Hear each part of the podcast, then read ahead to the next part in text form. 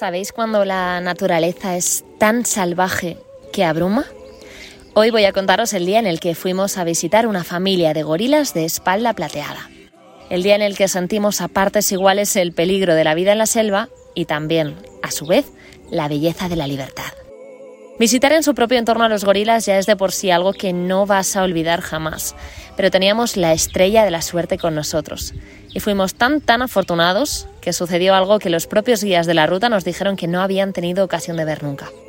Y os aseguro que la piel se pone de gallina, el corazón late fuerte y el instinto de supervivencia en esos momentos se activa sin que puedas hacer nada por evitarlo.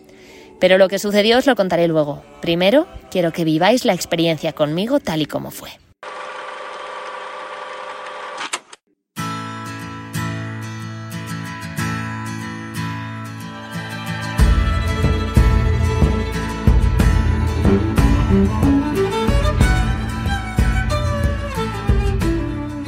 Madrugamos. Nos levantamos a las 6 de la mañana para desayunar fuerte y tener energía para el trekking. Nos habían advertido de que podía ser un poco duro y queríamos tener fuerzas. El desayuno, por cierto, fue en el hotel donde dormimos, unas casas de madera con vistas a la selva que te envuelven con el propio entorno. Pero bueno, eso ya son detalles sin importancia. Lo mejor estaba todavía por llegar.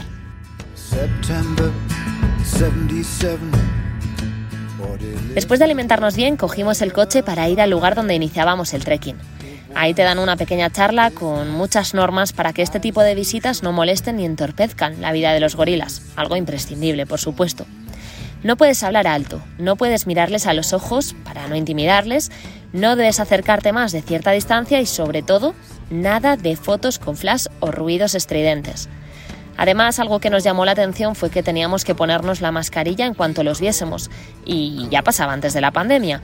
Es cuestión de su seguridad y de la nuestra porque compartimos tanto genéticamente que corremos el riesgo de pegarles alguna enfermedad respiratoria y al revés, de contagiarlos. Una vez nos advierten también de que debemos llevar pantalón largo y el calcetín por fuera para que las hormigas no entren por debajo y nos muerdan, las hormigas son enormes, empieza la aventura. Te adentras de repente en un mundo diferente. Estás en la profundidad de la jungla en cuestión de minutos y de repente todo es verde, todo. Los árboles, sus troncos, gran parte del camino e incluso las rocas tienen musgo y están teñidas de este color. Huele a tierra, a hierba mojada y a aire fresco. No sabría deciros a qué huele exactamente el aire fresco, pero es una sensación de pureza y luz en el mismo oxígeno que respiras.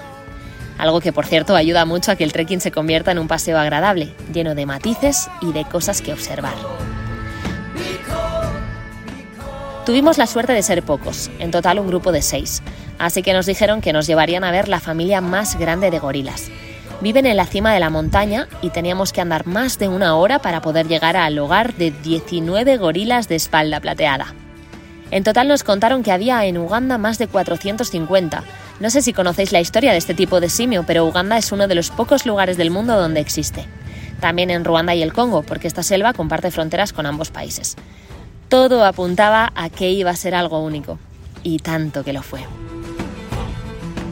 Al llegar al lugar donde viven, de repente el camino desaparece. Todos son árboles de hojas grandes y finas, incluso el suelo donde pisas.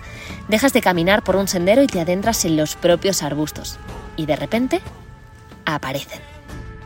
Al principio me daba entre respeto y miedo molestarles, pero pronto te das cuenta de que aceptan tu presencia y ellos mismos van moviéndose a sus anchas como si no existieses. Así que aunque puedas invadir en esos momentos su casa, no crees ni sientes que el animal se pueda sentir acosado, molesto o incómodo. Ellos son preciosos, grandes, robustos y brillantes, les brilla muchísimo el pelo. Para que os hagáis una idea, los machos miden cerca de unos 60 y pesan unos 140 kilos, y las hembras son aproximadamente la mitad. La familia que visitamos tenía tres líderes de espalda plateada, siendo uno de ellos el presidente, así le llaman los guías. Algo muy curioso es que compartimos con ellos hasta el 97% de ADN, y eso hace que sean extremadamente humanos. Tú no puedes acercarte a ellos, pero ellos son libres de acercarse a ti. Y vaya si lo hacen. A menudo pasan por donde estás, te rozan, te miran. Ellos van a lo suyo, comen, se mueven e interactúan. El grupo que visitamos tenía cinco bebés. Para poder verlos tuvimos que sentarnos para eliminar cualquier amenaza y qué maravilla. Juegan, se tumban, saltan, se caen. Lo curioso son las rayas de sus manos, igual que las nuestras, sus orejas, su cara como de cuero duro y, como ya os he dicho, su pelo brillante. Estuvimos más de una hora con ellos, simplemente observando cómo viven, dejando, dejando que sean. Y cuando ya nos marchábamos, pasó lo que de momento es la experiencia más fuerte que he vivido jamás.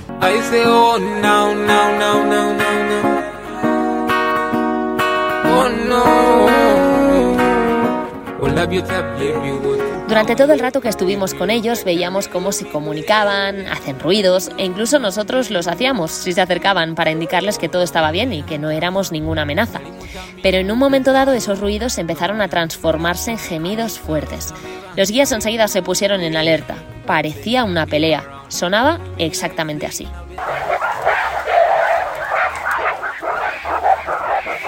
Grabé el sonido por tener ambientes para este capítulo, pero de repente aparecieron nueve o diez gorilas delante de nosotros con los dientes fuera, muy agresivos entre ellos y a punto de una seria pelea. Tuvimos que apartarnos con el característico Don Run, Don Run de los Rangers que nos acompañaban. Aunque en ese momento, cuando ves tres gorilas machos de esa altura, con los dientes fuera y tan enfadados, es casi imposible decirle a tu cuerpo que no escape. Lo primero que piensas, estando a dos metros de todo el embrollo, es que en cualquier momento la van a pagar contigo. Que si están así de enfadados es más fácil que te ataquen. Y claro, tiemblas. El corazón se acelera, la garganta se cierra, la piel se eriza y entras en un estado que mezcla las ganas de huir con la peligrosa curiosidad de querer seguir mirando. Hicimos caso a los guías, nos pusimos a un lado y ellos no dejaron de pelear hasta que finalmente, después de bofetadas, enseñar los dientes y zarpazos, el ambiente se calmó. La pelea llamó la atención de todos, así que en cuestión de minutos teníamos justo delante de nosotros a los 19 miembros de la familia, debatiendo, comunicándose sin parar y eso sí, con mucha, mucha tensión. Cuando todo terminó, los guías nos contaron lo sucedido con calma. Resulta que los otros dos espalda plateadas le habían tendido una trampa al líder de la manada. Querían vencerle y echarle del grupo.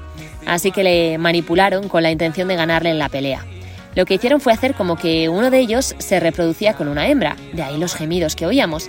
Entonces los dos machos atacantes hicieron como que peleaban por ella. El líder se acercó para ver lo que sucedía y poner paz, y los tres se lanzaron hacia él para empezar la lucha por el poder aunque ya os adelanto que no pudieron con él. A raíz de esto preguntamos mucho a los ranchers por este tipo de peleas. Nos dijeron que nunca habían presenciado una e incluso nos pidieron que pasáramos el vídeo por email para poder tenerlo ellos también. Nos contaron que si hubiese conseguido derrocar al presidente, él solo tenía dos opciones, o aceptar un nuevo rango en la manada, en lo más bajo, o marcharse solo. Dicen que la mayoría optan por marchar y entran en una jubilación solitaria en la selva hasta que termina su vida. También tienen la opción de pelear con los líderes de otra familia para formar parte. Si esto sucede y el desterrado vence, mata a todos los miembros jóvenes machos de esa nueva familia, incluso a los bebés. Se queda solo con las hembras y comienza una nueva vida. Al finalizar la experiencia, bajando de nuevo por la senda que nos llevaba a la comunidad de Big Windy, todavía nos temblaban las piernas. Era un sentimiento colectivo de no saber lo que acabábamos de vivir, de no saber cómo habíamos tenido la suerte de poder presenciar su más pura convivencia justo a pocos metros de nosotros. Para grabar un documental de lo sucedido probablemente tendríamos que haber convivido meses y meses con ellos hasta vivir algo así. Pero por alguna razón sucedió justo en el momento en el que nosotros estábamos acompañándoles. Y no podemos sentirnos más dichosos es algo sin duda que todos vamos a guardar para siempre nuestro recuerdo. La naturaleza es capaz de agarrarte el corazón, estrujarlo y hacerte sentir más vivo que nunca, más primario que nunca. Y por eso jamás olvidaré esta visita a los gorilas.